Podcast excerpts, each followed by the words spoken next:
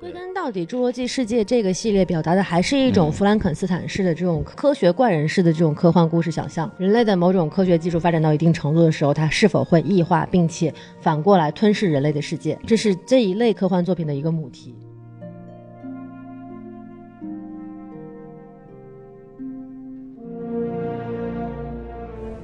好，欢迎收听新的一集什么电台？我是孔老师，我是大老师。今天的主要内容有怎么这么兴奋啊呢？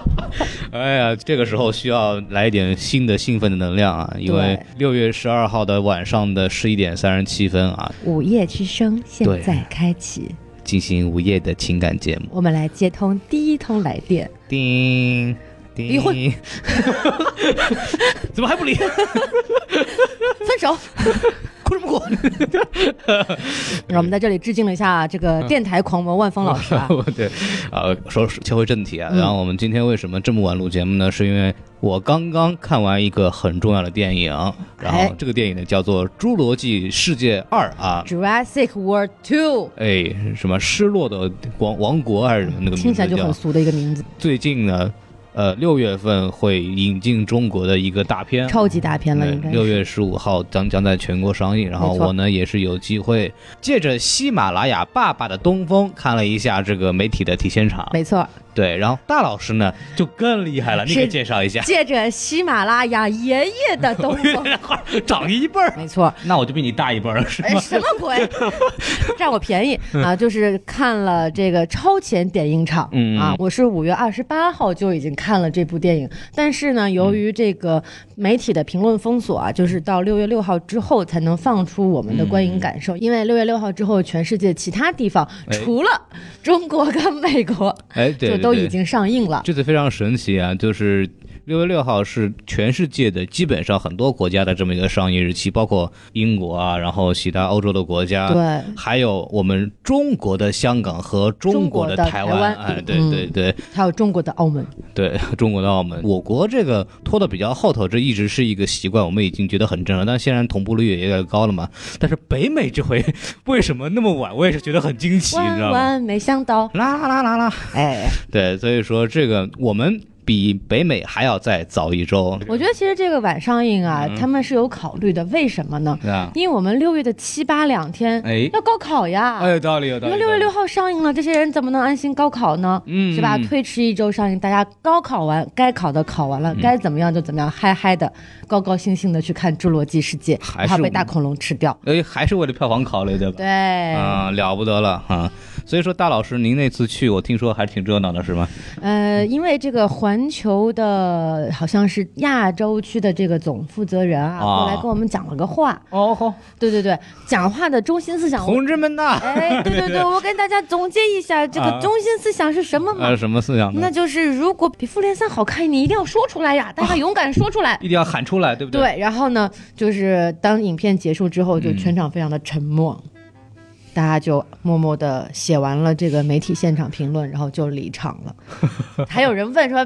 比复联三好看吗？然后鸦雀无 声啊啊啊！嗯，还有乌鸦呢，你看看对，。就是这种感觉你。刚说鸦雀无声，就我学了个乌鸦叫。我我这个不是乌 鸦，我你这个逻辑堪比本片的编剧，跟你 讲。哎呀，不高级黑，高级 黑，嗯。所以说，你那次还会有那个 Chris Pratt 和那个对对对那，个还女见到了星爵跟这个女主，这个女主叫布莱斯·达拉斯·霍 华德。我记不住 对她的名字太长了，但是我知道她是朗霍华德的女儿。哦那朗霍华德是谁呢？谁呢啊，那就是我们前两天刚刚吐槽过的这个嗯游侠索罗、嗯，啊的这个导演，哦，你看看是不是很了不起呢？这个妇女档这你看我接连上映我。们一下吐槽妇女档，跟崔永元似的，对吧？哎呦，真是就差没吐槽这个演员夫妻档了哈， 哎对了七不得了点五亿的这个阴阳嗯对合那同是，谁呢？ 哦我们也不知道呀。哎对对对我们也怕对被追杀。那你瞧瞧，嗯， 我的天哪，好可怕！就是还是我们都参加一个比较好玩的这么一场，像我参加那场呢，也就是有一些其他电台的人啊，比方说电影罐头啊，这个嗯六叔和这个老房我们又见面了。 对对，虽然六叔最近在公开媒体上多次表示跟孔老师老遇到，感觉很可怕。然后其实我也这么想，但是我们因为工作原因老要碰到， 这个对，也是这没有两个办哎非法常不想见面的男人，冥冥之中还是互相见面了，这说明了什么 呢？什么呢？就是我们什么电台的江湾分部马 上就成立了。对，我们马上就要收购他们没有了。开玩笑，开玩笑啊，对对对嗯对，哦，我再补充一点啊，就是我在看那一场的时候特别好玩儿，为什么呢？因为我有那个星爵的 Instagram 嘛，啊这是一个在中国看不到的网站，对对，然后我就。到达那个片场，他们还没有没收我的手机的时候，我最后刷了一下 Instagram，、嗯然后发现星还还爵没收手机的啊，对他要把你的手机封存在一个黑色的袋子里，哟你的整个观影过程当中是不可以拿出来的。证据啊，对你不能留下任何的影像资料。嗯然后我就趁着他没收我手机之前看了一眼我的 Instagram，发现。彼时彼刻的星爵正在黄浦江上游船，啊对 对他大概是可能几分钟前刚刚发了一个那个小视频，就是他正在愉快的游船。嗯哎，然后我就在想，那既然在游船，我今天八成是见不着他了吧？嗯，没想到这电影开场之前，我们想说，哎呀，该开场了吧？我们都没手机玩了，微信也刷不了，微博也刷不了，怎么办？ 然后这时候突然环球总裁说，哎，对了，我们今天主创也来了，那就邀请他们进来一下。然后我们就看到这个胖乎乎的星爵跟这个胖乎乎的女主就走了，款款走来，哎以及这个身高可能到他们腰部的那个导演，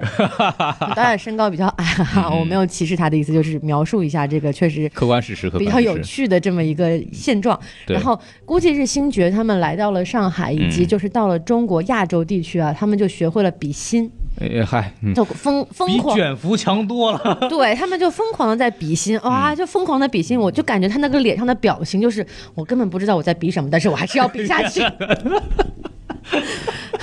对对，就是就是一脸茫然的在比心，你嗯知道各种跟我们比心，然后我们就非常尴尬的跟他互动，我们也在跟他比心。嗯，对，然后开场前他们就各自说了一两句话，但是那个时候我们手机已经被没收了，所以很遗憾没有办法录音。对大概的意思就是导演说啊，我们这部电影投入了很多心血，希望大家喜欢。这句话没有什么营养，我们可以忽略了，好过。嗯然后到了星爵，星爵也说了一样的话，就是说啊、我爱你们，嗯、呃，很蹩脚中文说我爱你们，然后又比了个心，然后说嗯，希望你们能喜欢我的电影啊。估计那个时候可能还还晕着船呢吧，就嗯对是说话都不利索。嗯，对，然后接下来就到了女主，女主说了一句很有分量的话，她说什你么说？她说她剧透了，啊， 她很过分，她剧透了。我的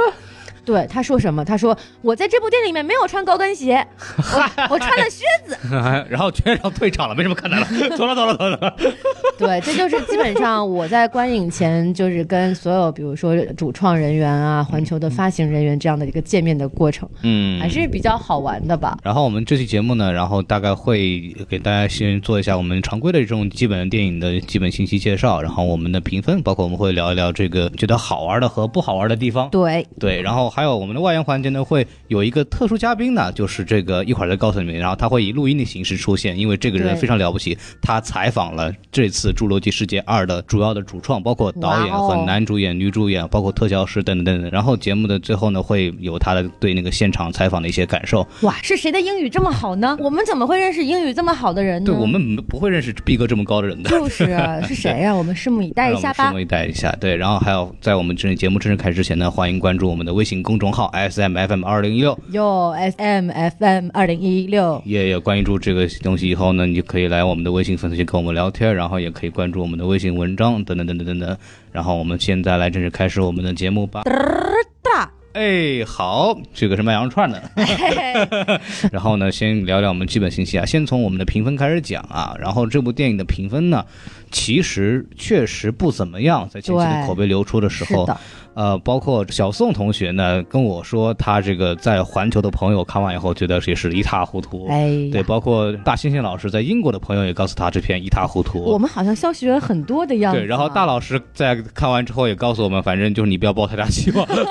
对，然后这个分数呢也体现出来这个问题。对，首我先觉得他这个评分还是比较名副其实的啊、没错没错， 嗨，这是夸人的话嘛？ 对他这个第一个，首先这个分数 MDB 啊六点八分啊，嗯呃 Metascore 这个一向比较严苛的这 Metascore 给了五十二分，啊，不及格，然后烂番茄呢这个百分之五十九啊，这个好心疼也啊非，常尴就尬，差对吧一？点点然。后豆瓣因为国内还没有正式上映，所以没有出来，我们就不在这儿说了。对，然后还说一下票房，同样也是中国和美国呢都没有上映，所以也也都没有。然后这个国际票房的话是一点五亿美元啊，哦现在还还可以吧，还可以吧。对，但是对中国、美国这两大票仓还没有上线，对，所以说所以我们还可以期待一下。但是我们在现场的时候，环球的总裁告诉我们说，当时《侏罗纪世界一》的票房应该是一三年的时候吧，嗯在中国的票房就已经达到了十二亿，好像。如果我没有记啊错的话，当然如果我可能记错了，朋友们可以纠正我啊。嗯啊，大概达到当年这个数字其实是非常非常高了，嗯对吧？你像五年前的票房达到了十二亿，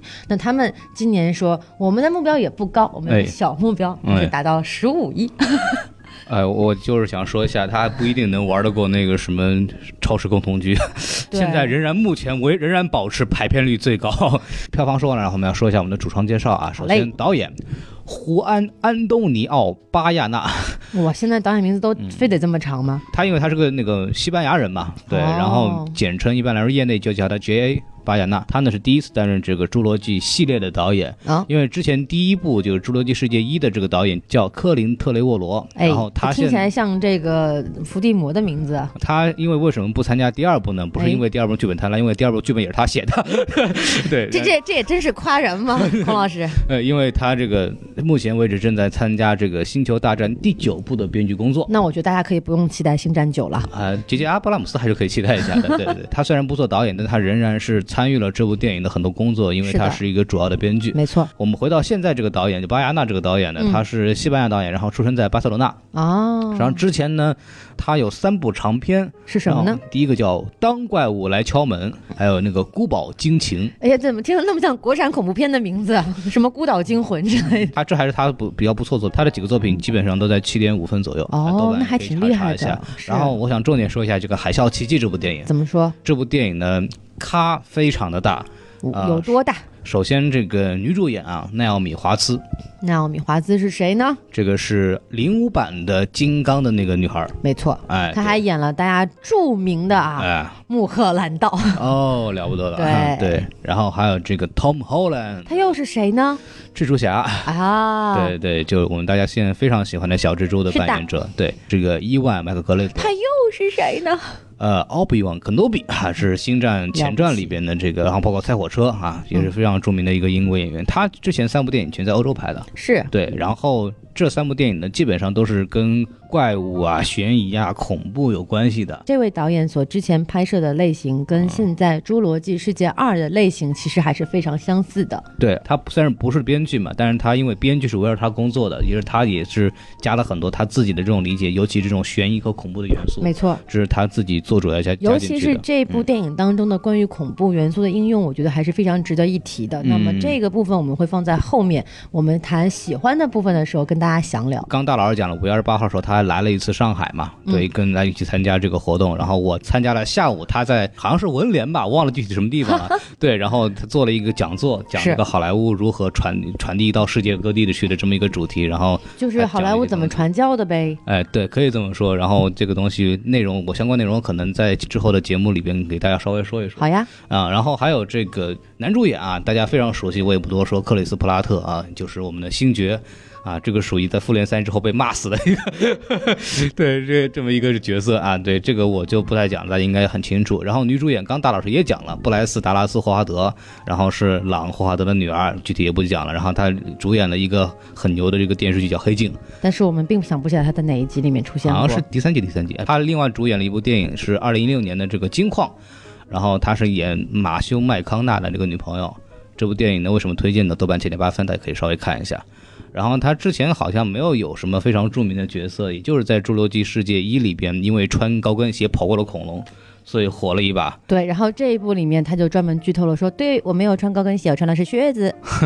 然后还有一个，虽然戏份不是很多，但是非常非常重要的一个角色，大手脸。哎，对，就是这个杰夫·高布林这个演员，这个演员这个也在漫威里面出现过，他又是谁呢？他演的是高天尊。哦，哎，这个是一个非常神经病的一个老头儿啊，对对，这样一个人，然后在《雷神三》里边也出现过，在这个《银河护卫队二》里边也出现过。他最牛的是什么呢？他是二十五年前《侏罗纪公园一》的主演，那个没错里边那个数学家 Malcolm。然后《侏罗纪公园一》里边有个著名的台词叫 “Life finds a way”，就是自然会找到他自己的方法的。然后这个台词就是他从你嘴里说出来的。然后之前他还演过很多著名的电影的男主演，比方说《独立日》，在科幻史上非常重要的一个科幻片。是的，他为什么重要呢？是因为他第一次在电影荧幕上把白宫给炸了。还有一个是《布达佩斯大饭店》，嗯，这个也是非常著名的。这个那个导演叫什么来着呢？维斯安德森，哎，没错，他演的。还有一个他主演的也是一个非常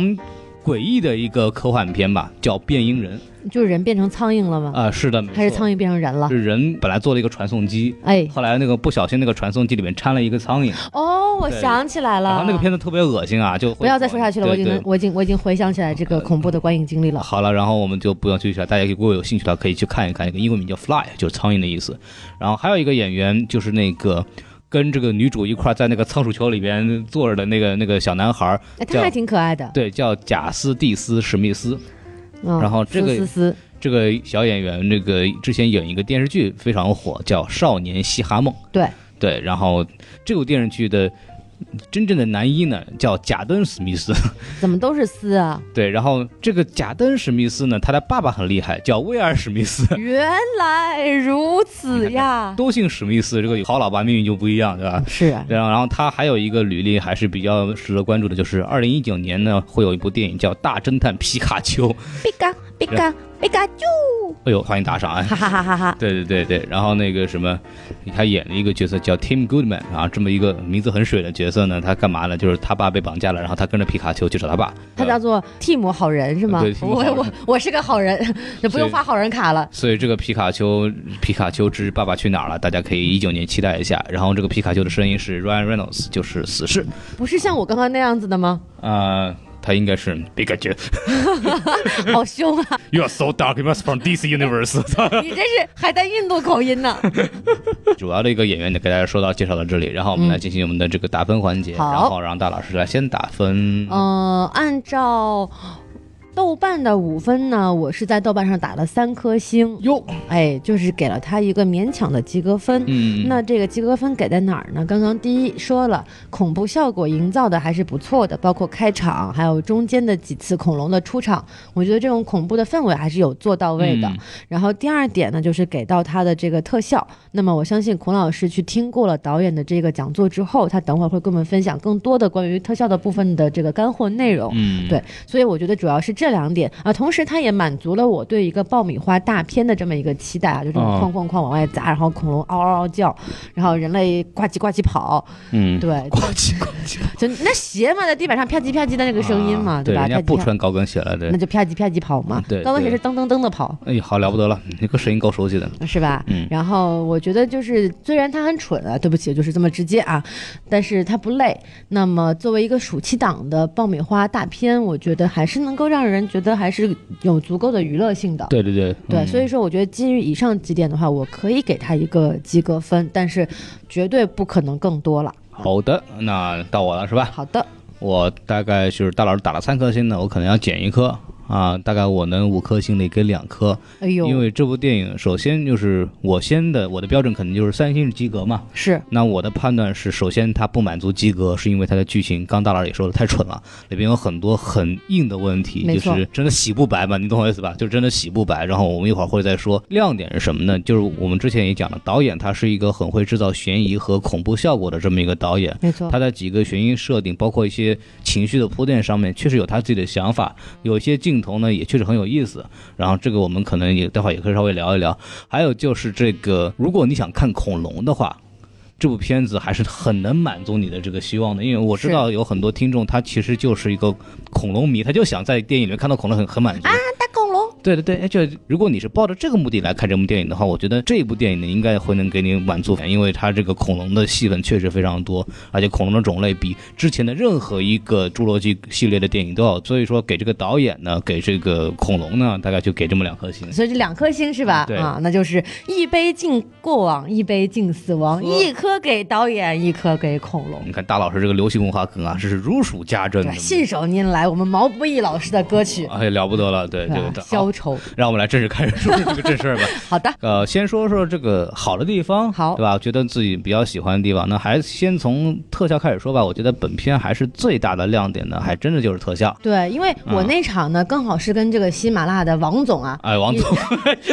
一起看的。啊然后王总出来之后跟我说的第一句话就是：“嗯，特效不错。”我嗯们大家的共识。就说到特效的话，其实呃有两个点，我觉得是在导演包括在这个那天下午的讲座里边，也包括在那些制作特辑里边专门提到的。首先第一点就是恐龙。哎，大家如果对这个《侏罗纪公园》这一个系列比较熟悉的话，《侏罗纪公园》它为什么能够名垂千史？因为它是第一次在呃电影中大量使用特效来制作非人类动物的这么一个电影。是对第一啊嗯部《侏罗纪公园》，我不知道大家是不是还记得，上映是在一九九三年的时候，对，大概已经是二十五年前的事情了。嗯，所你以能想象那个时候在大荧幕上看到大恐龙、小短手霸王龙在荧幕上咆哮是一种怎样的体验吗？对《侏罗纪一》里边最后那个镜头是吧？对就是咆哮一声，然后那个旗帜就飘下来了，这样。气壮山河，所以说呢，它在这个电影技术来讲，它是有开创性的。是的，然后这个东西是很好很有意思什么呢？因为如如果我们从这个整个侏罗纪世界，包括侏罗侏罗纪公园这个系列的成长，就可以看到这个整个这个对电脑动画或者对视觉特效的应用呢，呈现一个就是反潮的这么一个现象。为什么呢？我们刚刚讲了，这个侏罗纪公园它是首先开始用这个动画来代替之前我们会常用来描述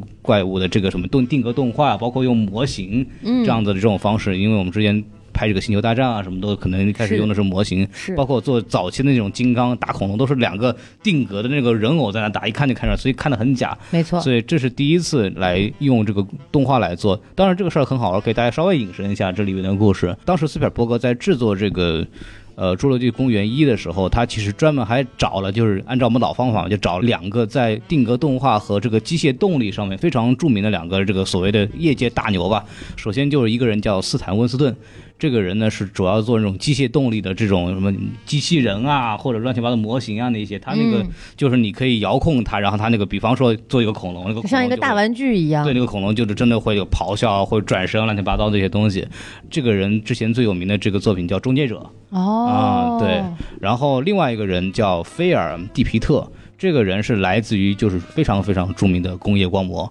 这个人他厉害在哪儿？他比较擅长做这个定格动画。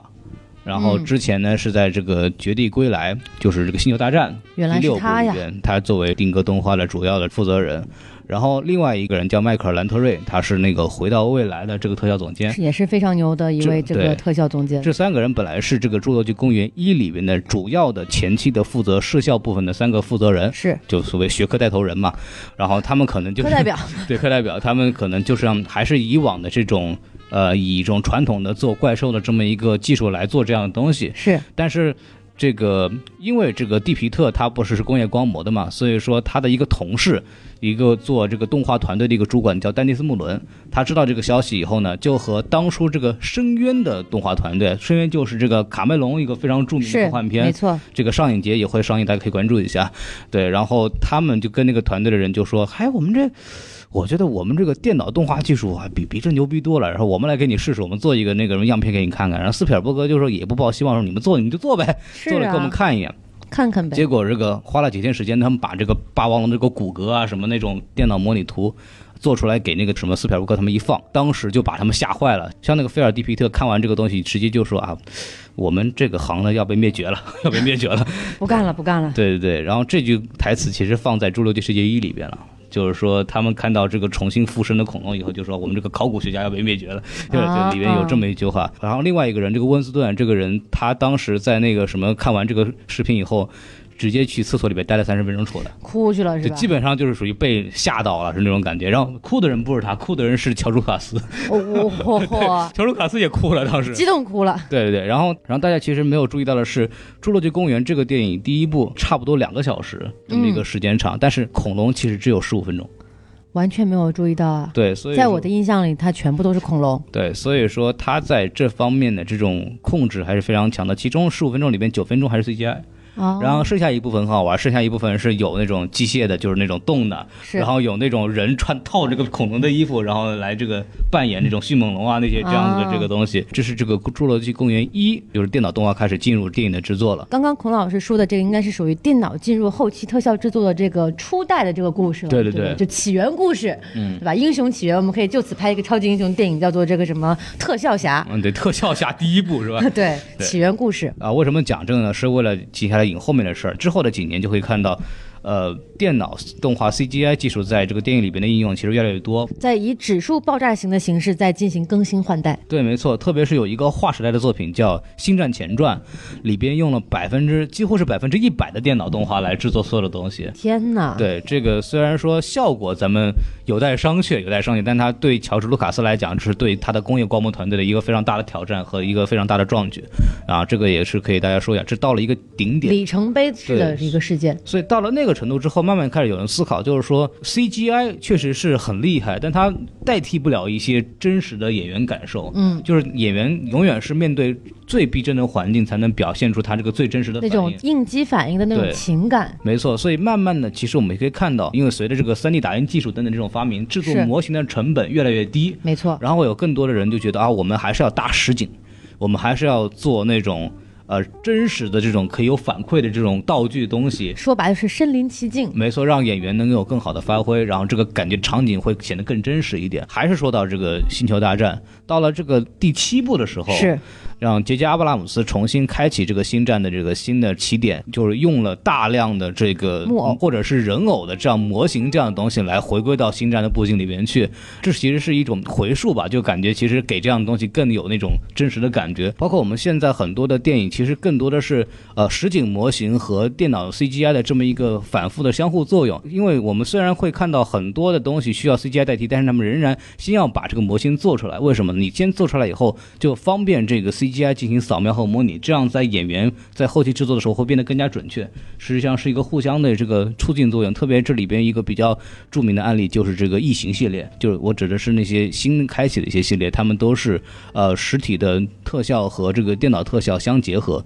然后很多包括那些虫卵啊什么东西的，都是先做出这个实体的模型以后，再扫描进电脑里边，然后来成功的。包括这一部这个《侏罗纪世界二》里边，其实也是大量的利用了这种互动的关系。比方说里边所有的这些恐龙的啊这些模型，他们都是首先用电脑里边三 D 打印打印出来这个小型的这么一个模型，然后进行调试以后，然后再进行扫描，然后再进行改变，然后变成再打印出来变成一个实体大小的这个模型。所以说 CGI 技术和实体的特效，其实在做融，通过各种方法让这个场景更逼真。然后说到《侏罗纪世界二》里边，其实里边更重要的一个东西呢，就是我们终于说回来了呃，。说说回来以后，我们说了那么多星战的事情之后，终于说回了侏罗纪世界。为什么说这么多，也是希望给大家来稍微理一下这个 CGI 动画和这个实体特效之间他们俩的这个发展和他们之间的关系。其实慢慢的，他们两个结合的越来越好，然后都是为电影的真实性来服 务嘛。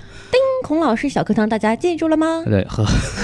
好 好奇怪，对对。然后这个就咱们说回到这个《侏罗纪世界二好》，它里边还有一个特别好玩的事情，就是那些恐龙呢又重新做了这种大量的电子的叫电子恐龙，就这是模型吗？，对模型，而且这些模型就是非常逼真。真的是在片场能看到大恐龙的那种模型吗？没错，没错，就是，哇，而且当然，他们整体的大恐龙在动的那些恐龙，基本上还是那种呃三 D CGI 做出来。但是在某些近景的时候，比方说里面有一个场景，就是这个迅猛龙放在那个车里的时候，欧文啊，他和那个女主就那个上去以后就开始摸啊，什么抽血啊，乱七八糟的摁住它什么是的。啊然后那些恐龙不是挣扎吗？那些洞。都是那些人在操控的，他们是摁在一个这个恐龙的这个模型上面，然后恐龙会张张眼、合眼、张嘴、咆哮，这个就是显得非常真实。包括星爵在片场接受采访的时候也说，就是当你看到这么一个真玩意儿的时候，你的反应是真的是完全不一样的那这种感觉。肯定的呀！你想那么大的恐龙，那么短的手，你看到之后能没有反 应吗？ 重点是手很短是吗？ 对我我当时在动电影里面看的时候，也觉得哇，他手这么短， 对啊，就就关特于别霸猛王龙的小短手的故事，我 们今天就不再多说，但是大家一定能想象得到，一定都非常的萌哟。对的，它有一个很大的亮点就是这个仓鼠球里面有一个镜头是他们从悬崖上掉下来，是然后看到那个他们那个那个叫什么贾斯蒂斯这个史密斯和这个我们女主那个霍华思德思思，霍华德小姐，然后两个人就是真的是很惊恐的表情在往下掉，对，这个表情呢，是真的，真的，他们真的从那掉下去了。因为他们的片场的时候呢，英国的这个松林片场非常著名的这个大片场里边，是他们做了一个很高的过山车。哦，对，真的就是把他们从那个过山车上面扔下去，然后他们就真的很害怕的表情做出来，对，一点没有演，就是那个那个女主下来也是采采访说，我真的没有演，他们真的很害怕，你知道吗？我其实觉得这样这种你知道叫什么体验派对对对式的表演方式，斯坦尼斯拉夫斯 基。嗯，对，但是我觉得其实这样的表演方式还是很真实的，而且效率很高啊。对就演员的反应嗯，就是当下场景所需要的反应，那么就不需要你通过这个所谓的情绪回忆呀、然后带动你自己的体验，再去表演出来这样的情绪，而是当下的应激反应。我觉得这种对于拍摄来讲，这个效率是很高的。虽然我从一个制作人员的角度来考虑，搭一个那样的景，就为了拍一个这样的镜头，一定非常的贵。好贵的啊，深谙制作行业的这个是吧痛苦，这个东西说实话，CGI 也能做出来，但是你啊就需要演员去演那个表情，但是还是这种，你要真给一个实际的这种装置给大家去，让他有一个真实的经历感受，就还是毕竟我们是渺小的人，人类，这种经验的反馈嗯是有限的，我们只能根据我们眼前的事物做成反馈。具体关于人类的这个认知是怎么回事呢？欢迎回溯听我们的《银翼杀手》《黑镜》，还有以及刚刚过去的《哆啦 A 梦》，好，这个广告打完了是吧？非常对好，。然后我要重点说的就是说呢，这个技术和这种特效技术的进步呢，其实真的就是从。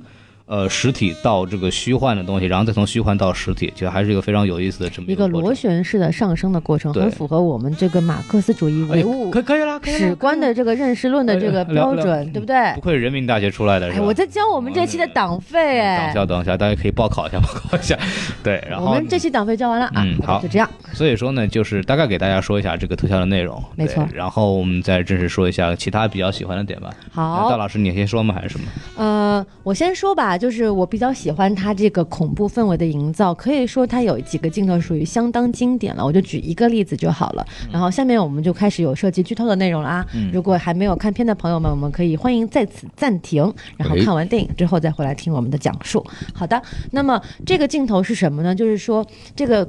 叫什么帝王暴虐龙啊？还什么是就他们在这一部电影里面又发展出了、研制出了一种新的恐龙啊，嗯就是在在前一集的那个什么暴虐龙的基础上，更加的这个高智商，因为哎它加入了这个迅猛龙的基因，嗯而且它非常听从人类的指令，就是哎我指哪儿打哪儿，有咬死孔老师就咬死孔老师。非得咬死我干什么那呀？那对那，嗯，想不出别人来了吗？我王老师、西多老师跟小宋老师，我都不太舍得，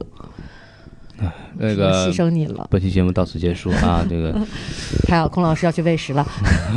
我去喂食了，我去喂狗笼 是吗？哎，好，回来说啊，就是说这个新品种呢，我们就姑且称它为这个超级迅猛龙。哎，Super 徐梦龙啊对，！但是电影是有正式翻译的，但是很抱歉，对不起，我实在是记不住了。啊我叫超级迅猛龙。然后呢，他要去追这个小姑娘，在电影的已经快要结尾的部分了啊。这嗯个小姑娘躲在自己的房间里，在被子里非常害怕，然后在那里哎嗯瑟瑟发抖，就像我现在这样子。呃嘚嘚嘚嘚嘚嘚嘚嘚哎，好，我们听见了。但是小老小女孩不是这样的啊， 这太太跌份儿了，否则 然后呢，这个镜头呢是在影片最后结尾的高潮部分大战。嗯嗯然后这个时候，这个恐龙已经爬到了这个庄园的屋顶上，在嗯追逐这个小女孩。对嗯那小女孩是已经事先逃到了自己的屋子里，躲在了被子里藏起 来。我也不知道为什么会这么干。对的，但而是且她就我不觉得这个有任何用，你知道吗？就哎对大玻璃窗，你知道吗？那个庄园大落地玻璃窗，窗帘都没拉上。嗯，就好像仿佛恐龙看不见它似的，但是镜头就是这么设计的，好吧？然后呢，这个镜头就从窗户的角度去拍这个墙。嗯，此时此刻呢，外面是电闪雷鸣的，对，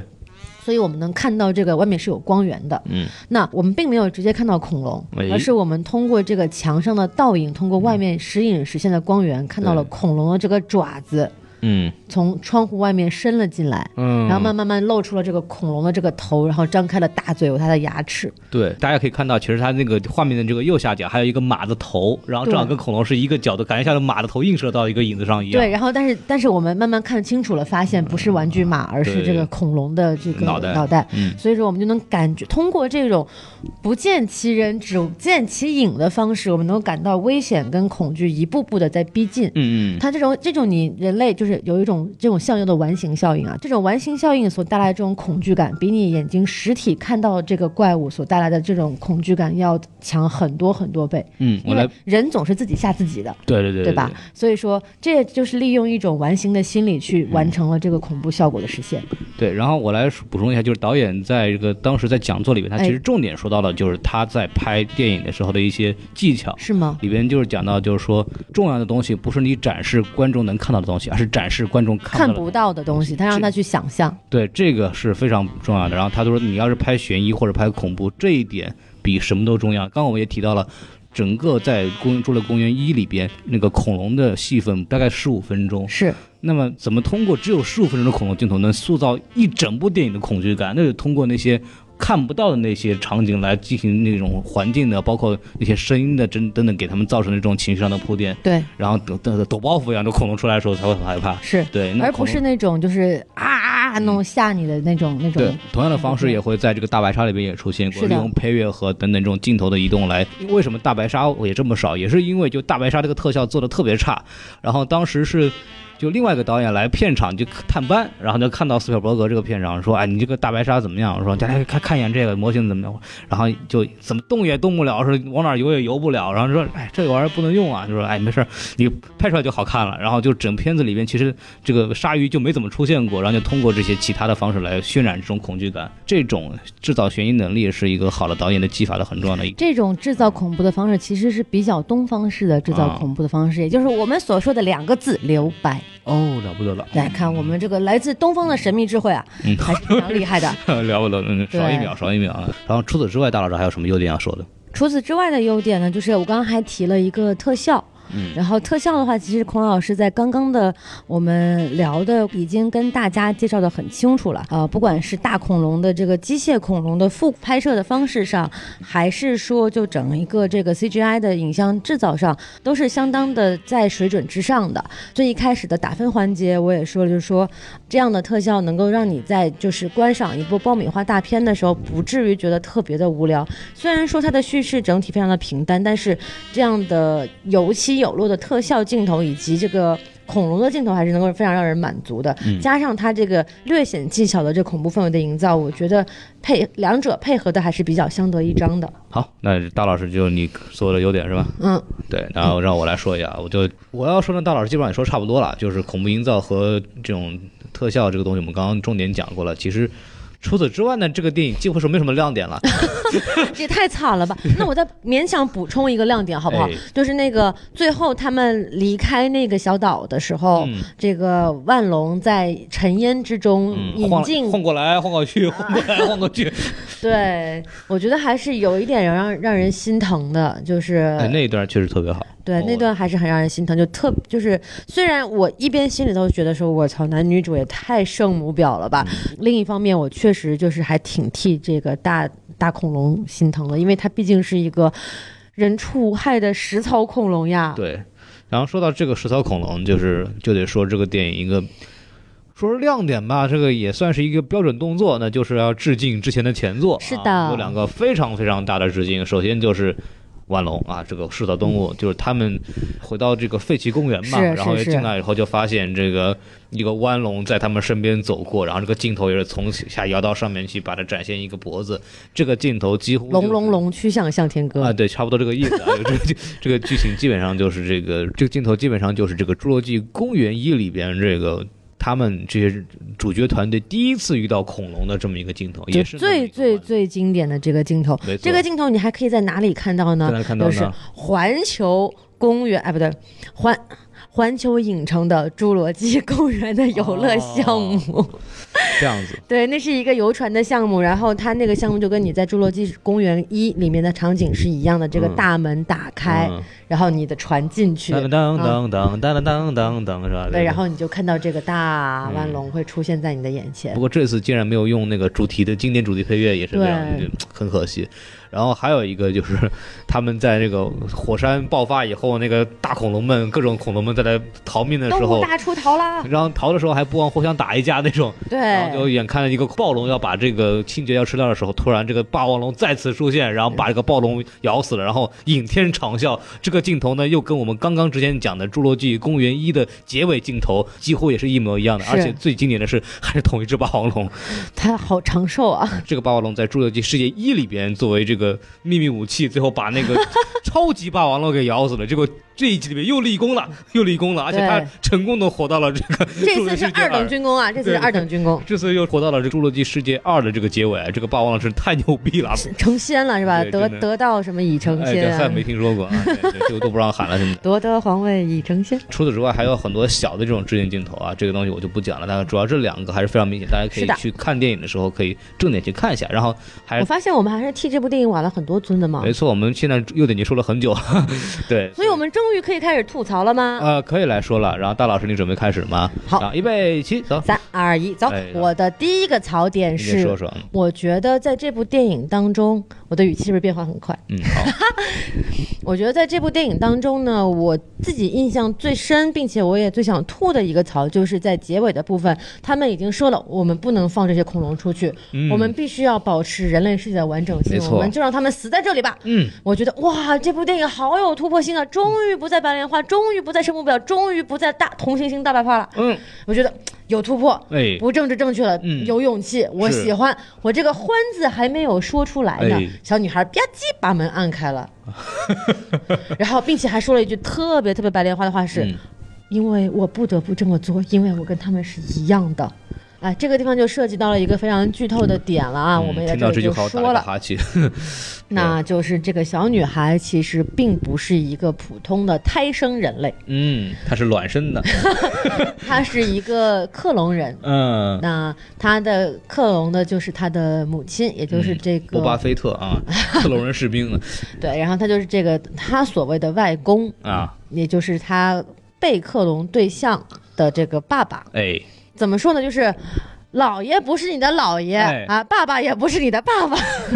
啊，咱们虽然说的更简单一点，就是说这个电影里边有一个老头呢，然后他的女儿因为车祸死了，是那的，怎么办呢？就重新利用克隆技术再克隆了他女儿，那个但但是克隆出来这个女儿是需要长大的嘛，所对，以目前为止就是个小女孩，所以对外呢就谎称这是我的外孙女，是就是复制人跟克隆人的区别是什么？复制人就是哎，Ctrl C Ctrl V，、啊这人就一模一样大了对。然后克隆人呢是要从一个小婴儿开始嗯慢慢长成大人的。嗯，多利阳了解一下，啊对，，是的，所以说就这个小女孩，而而且而且这个使用的克隆技术跟这个克隆恐龙的技术是啊一样的，对对，而且在电影里面专门有一个镜头，就是小女孩走进到玻璃的时候。嗯，这个时候，对玻璃里面映出来了一个恐龙的牙齿和嗯脸部的这个形影像，嗯跟小女孩的脸是重合的。我就是大恐龙，而且他这个在剧情里边多次就提到小小女孩喜欢在这个所谓的这个模型，应该说是实景模型里边就各种玩儿，是吧对，然后她也很喜欢恐龙。对，然后还就是特别在这种跟他那个家里那个所谓女管家还是女仆聊天的时候，就都是以自己是一个恐龙的这个话语来说话，对就是可以来可以在后期印证到他这个所谓利用恐龙技术克隆出来这个人类的对这么一个身份 仿佛是在暗示她将会成为下一代的龙妈。啊，了不得了不得了不得，对对对，那我再补充一个槽点啊，再说一个，就是我刚刚提到了这个他们挥别环泪挥别大腕龙的时候。特别心疼嘛，对不嗯对？但是下一秒剧情就让人很雷了，哎，就他们是开着一辆吉普车，嗯，冲上了一个马上就要离港的大货船，哎，然后他们同时还要伪装这个货船上的这个军备的武装人员、雇佣兵啊，雇佣兵，还不被人认出来，嗯，而且还全程在船上给恐龙治疗啊、哎放血呀、还不仅照顾一只恐龙，还要从另外一个恐龙身上取血，给那只恐龙输血。嗯，他们这么大动静，全程啊，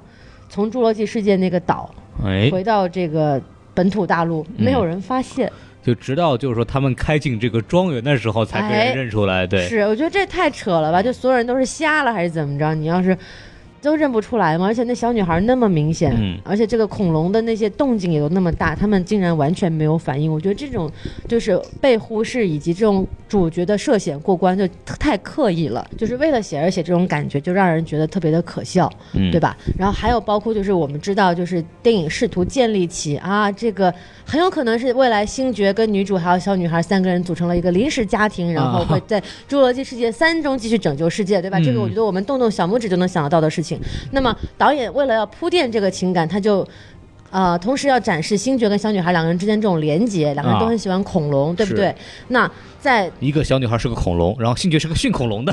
哎，这就有意思了。啊对大家千万不要多想啊，我们我们讲的不是萝莉控啊，哎不要大家不要多想好吗？导演为了刻意增强这种两个人的连接，也就是在小女孩刚刚失去了自己的姥爷的时候，她非常的悲伤，她哎需要寻求一个宽阔的肩膀。嗯，然后这个时候星爵就出现了，他在见到星爵第一面的时候还有点胆怯。哎，当星爵说出“不要害怕，你喜欢恐龙吗？我也喜欢恐龙”，嗯并且小女孩认出了她就是视频当中驯驯服恐龙的那个人之后对，小女孩。哐的一下就扑到了星爵的怀里当嗯中，嘤嘤嘤的哭了起来。你都哭了，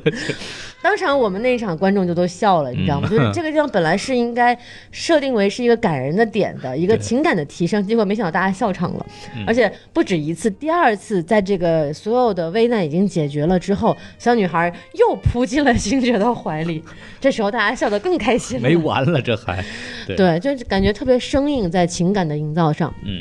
这也就是回到了一个总体的槽点，就是说这部电影剧情太爆米花了，人物塑造太浅层了，嗯没有任何的情感推动跟发展，就只不过是啊，他们必须要完成这个任务，好，他们到了这个地方完成了这个任务，而没有一个情感上的递进跟攀升。我发现好像这两年的很多好莱坞大片就是就不成功的吧，其实对都有这个毛它的病。剧情跟人物是断层的，哦对这个我觉得可能是来自于备受赞扬的工业体系所带来的这个问题。嗯因为这样的剧本基本上就属于流水线作业，它是事先定好了某些剧情点，嗯，我要在这些剧情点上做戏。对那么为了要做戏，我就要在两个剧情点之间做连接。嗯那么这个连接就是很生硬的一个过渡，而不是说剧情自然而然发展到这儿该这样了，它嗯才这样，而是一个我人为创造出来的一个桥梁。所以说这个就很容易显得转场跟转场之间非常生硬。就是你越来越能发现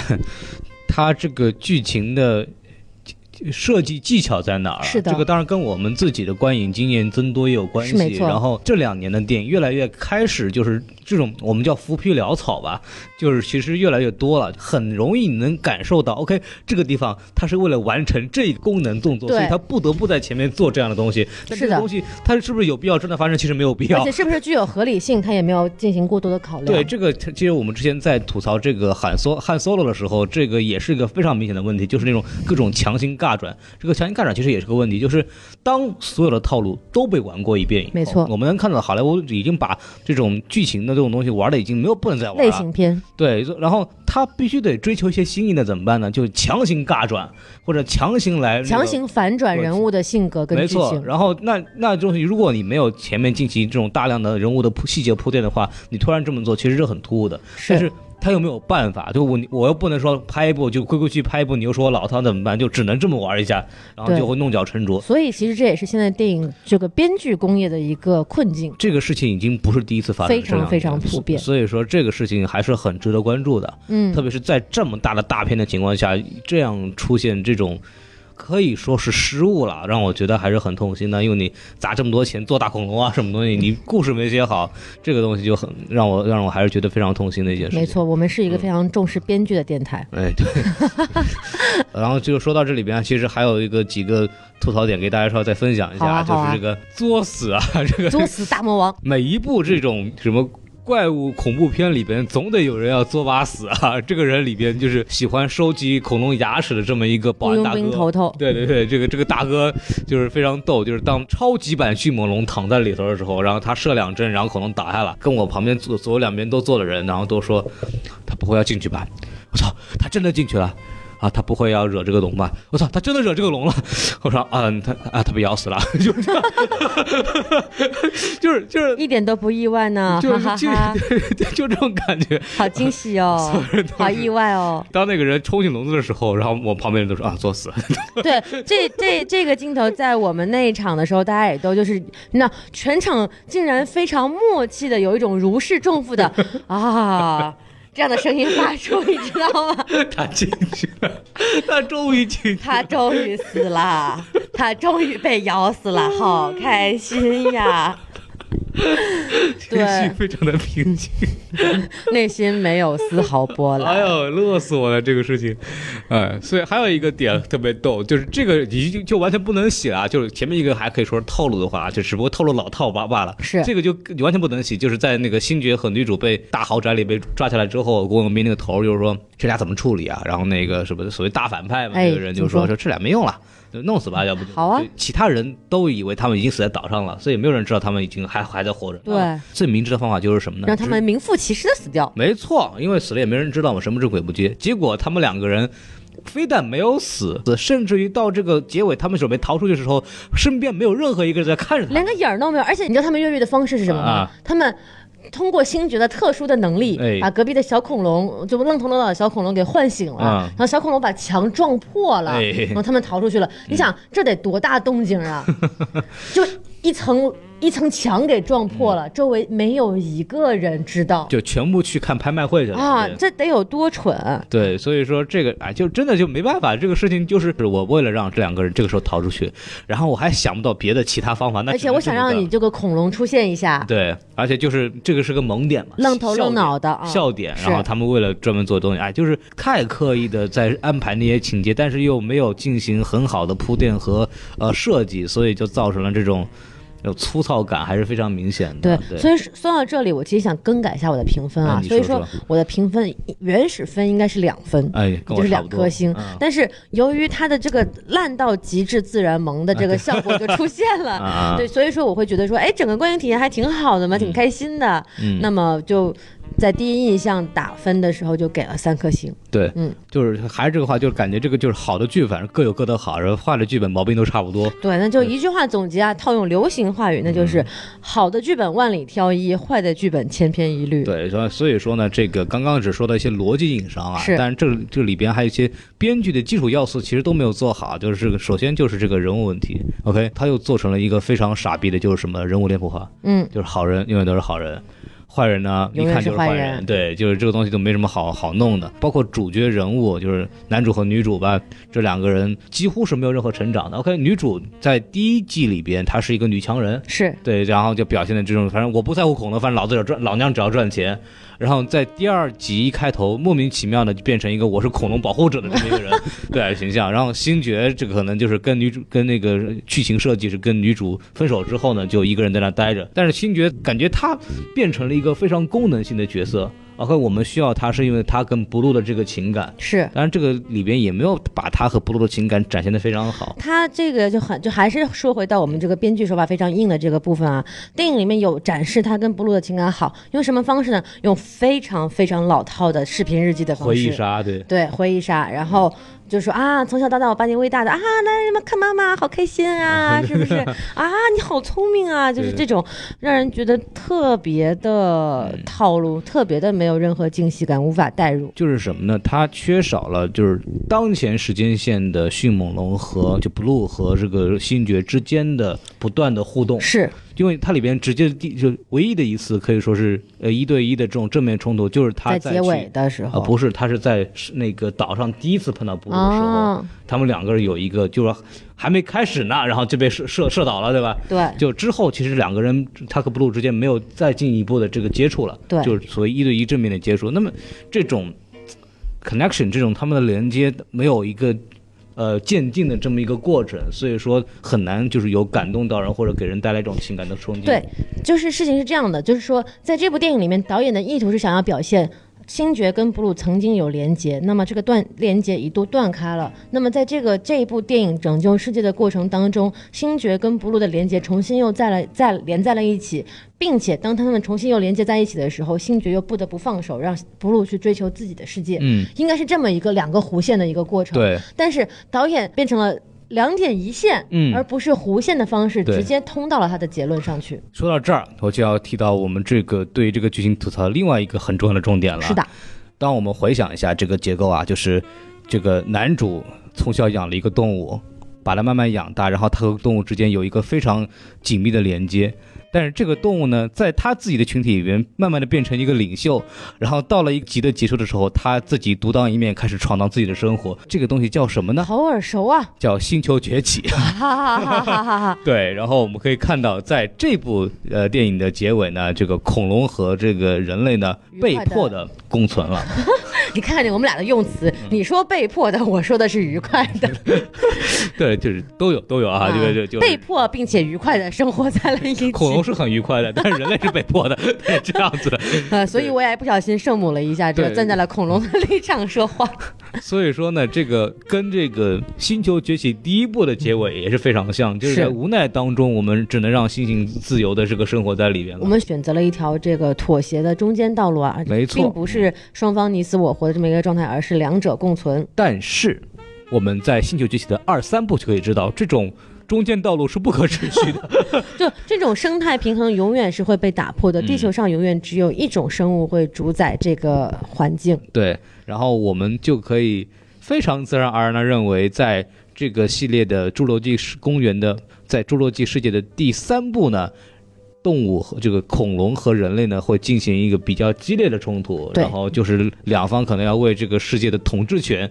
呃进行这么进行一一个番争夺，对，然后我们可以想见。补录呢，渐渐的在这个恐龙群中，它可能有一些地位，然后它成为这个人类和恐龙之间的这么一个连接，对然后这个小女孩呢，可能 也会作为一个就是一个连接的存在，跟 Blue 或者跟恐龙有更多的关系。就我们可以想见到，慢慢的这个东西很可能会剧情会发展的跟《星球崛起》一模一样的。所以这个怎么说呢？还是老套，这不是一个新鲜东西了。对，是嗯，所以说还是槽点吧，还是槽点挺多的。总的来说，这部电影还是一部合格的爆米花片子，但是呢，但是所有的。点呢，就是都是一种老套的好了好莱坞技法，然后所有东西都有人玩过，没有什么太多的亮点，除了特效之外。我还是建议大家去环球影城玩一玩这个《侏罗纪公园》的这个游乐项目，哎，可能还比这个电影好玩一点。但是呢，它这个电影票呢，毕竟省钱，对不对？哎，说到省钱呢，嗯，我们就要开始不要脸的打赏 讨饭环节了。啊，对，大家如果看听完我们这个节目呢，因为我们这个节目会上的比较早啊，如果大家如果听完我们节目呢，就决定如果啊不去看的话，那可以把这个电订影票票呢钱，哎，就给我给我们是吧？啊对对对对对对对对可以考虑考虑考虑。所以说这个缺点反正就说差不多了，然后是也没什么太多讲。然后我们这次来进入我们的外援环节啊，刚刚也提到了，我们有一位这个逼格很高的这个人啊，就去是专门去采访了一下这个《侏罗纪世界二》的这个主创啊，然后这他呢，然后在这里边呢，就专门是我让他去给他录了一下他自己采访的这一个感想和他见到一些见闻，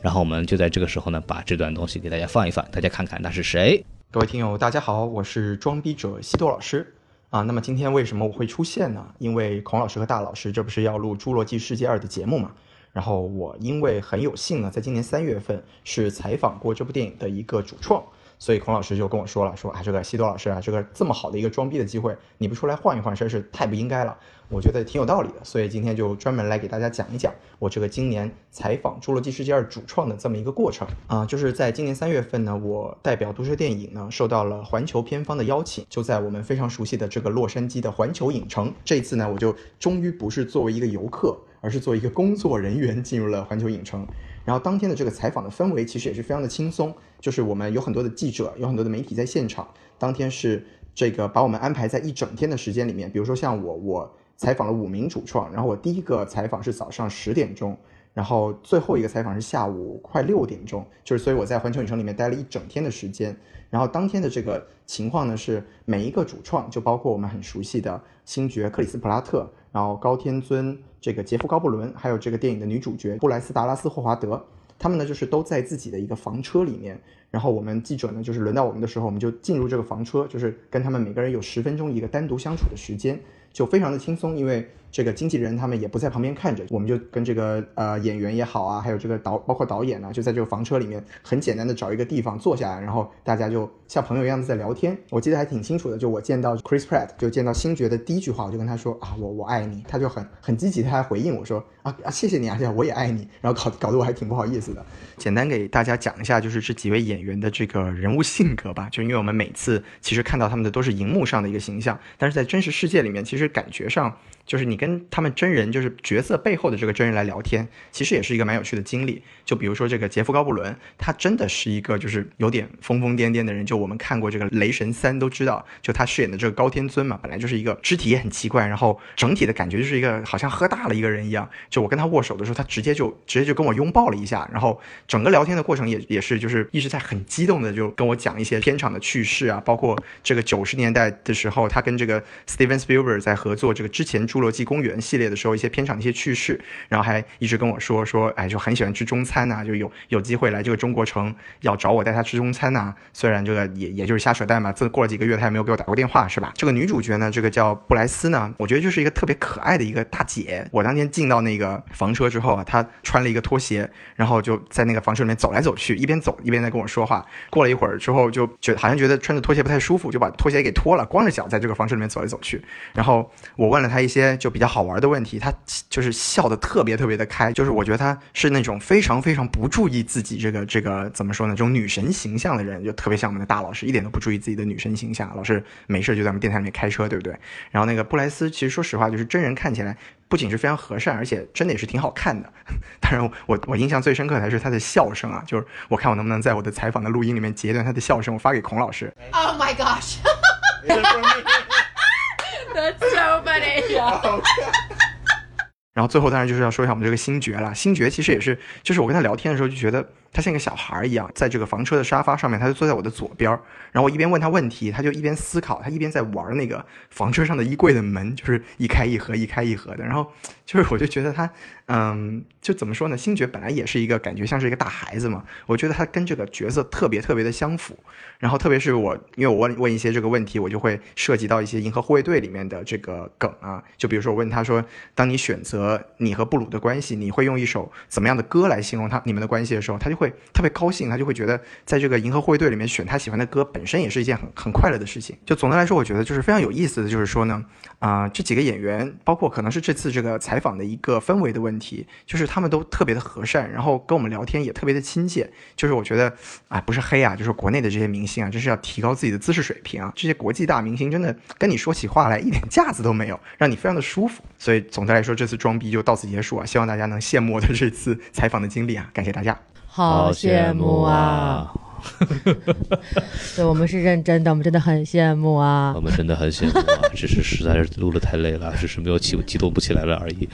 对，但是总体来讲，我觉得谢豆老师这次的采访经历还是非常有趣的，就是可以跟明星这么近距离的，没有任何压力，尤其是没有经纪人在旁边的这种采访，对，还是比较愉快的，能够感受到他们本人真实的一面是什么样子。像星爵刚刚他提到就是一个大孩子，我在现场的感受也是这样子的。啊，包括如果大家有关注星爵的 Instagram 的话，他真的是非常非常的爱玩儿。对，他就天天在上海的时候，天天坐在那个车里面，就嗯拿着那个乐高的那个小人儿在那里嘟嘟嘟嘟嘟嘟嘟嘟嘟嘟嘟，啊哇哇哇哇，就这样子，你知道吗？啊，就是自己拍这种就所谓的乐高大片儿，就对特别特别有童心的一个人。我我不知道你看过一个视频没有，非常经典，就是他在那个上海的街头，嗯，然后说说今天今天我作为一个就我们叫做迅猛龙这个健身基地的这么一个教练，我看今年能不能发展一些新会员，然后就在街头上遇到两个那个姑娘，然后就用中文说游泳健身了解一下，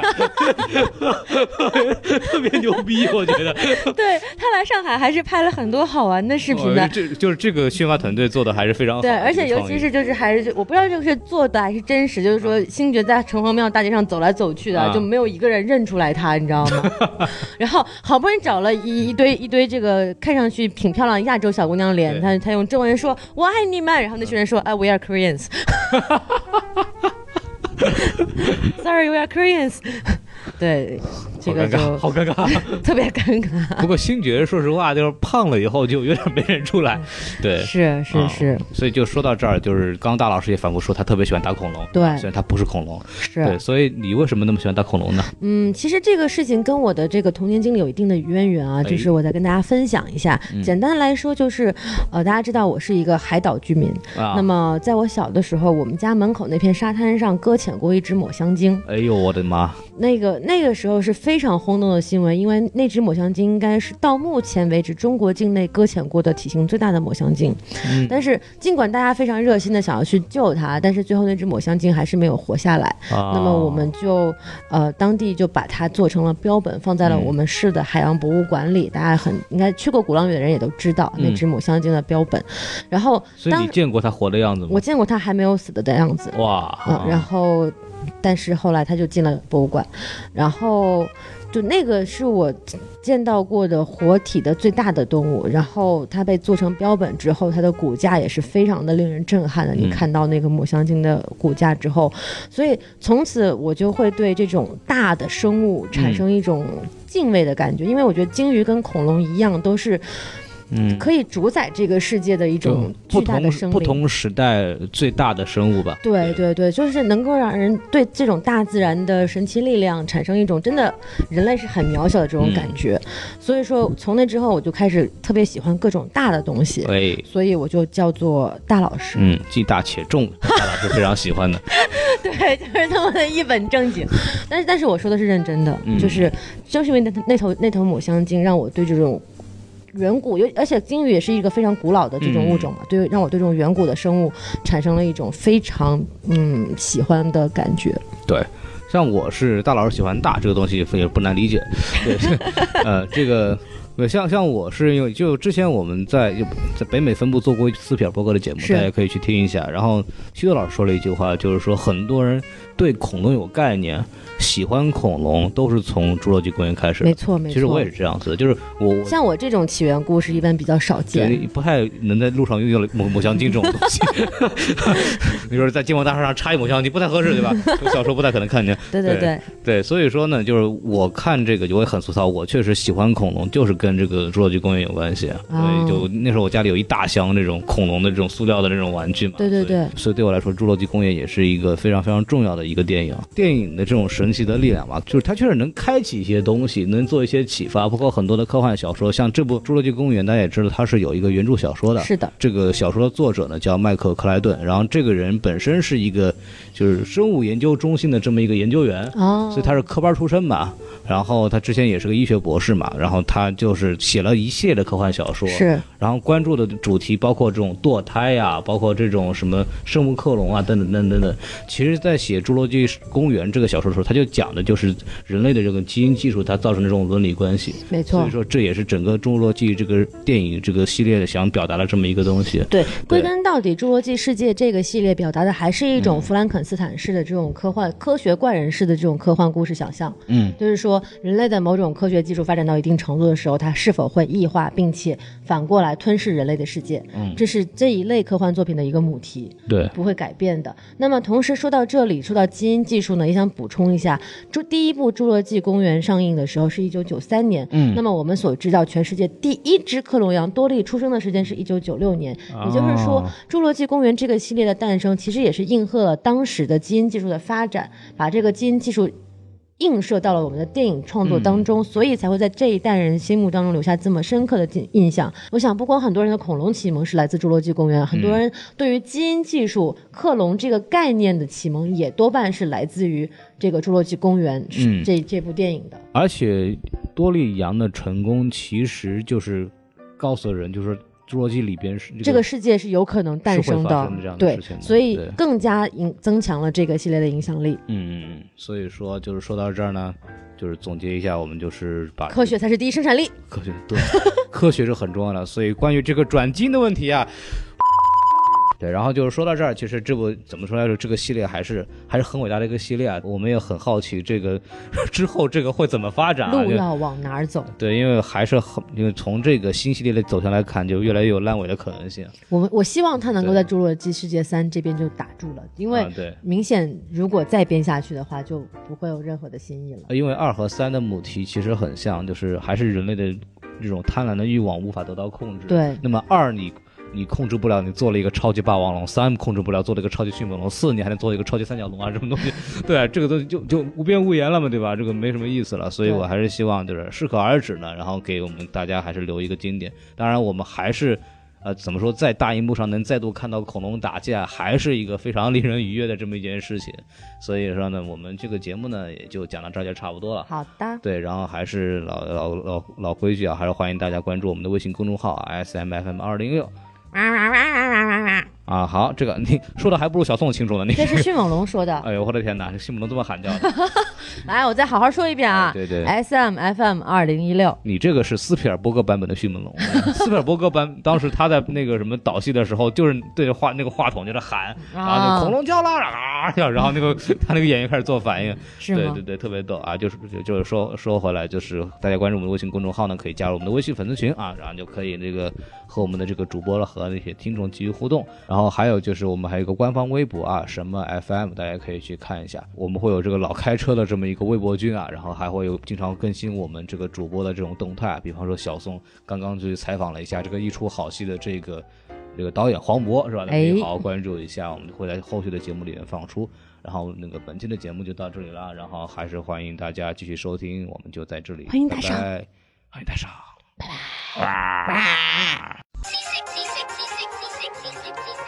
Yeah. Yeah.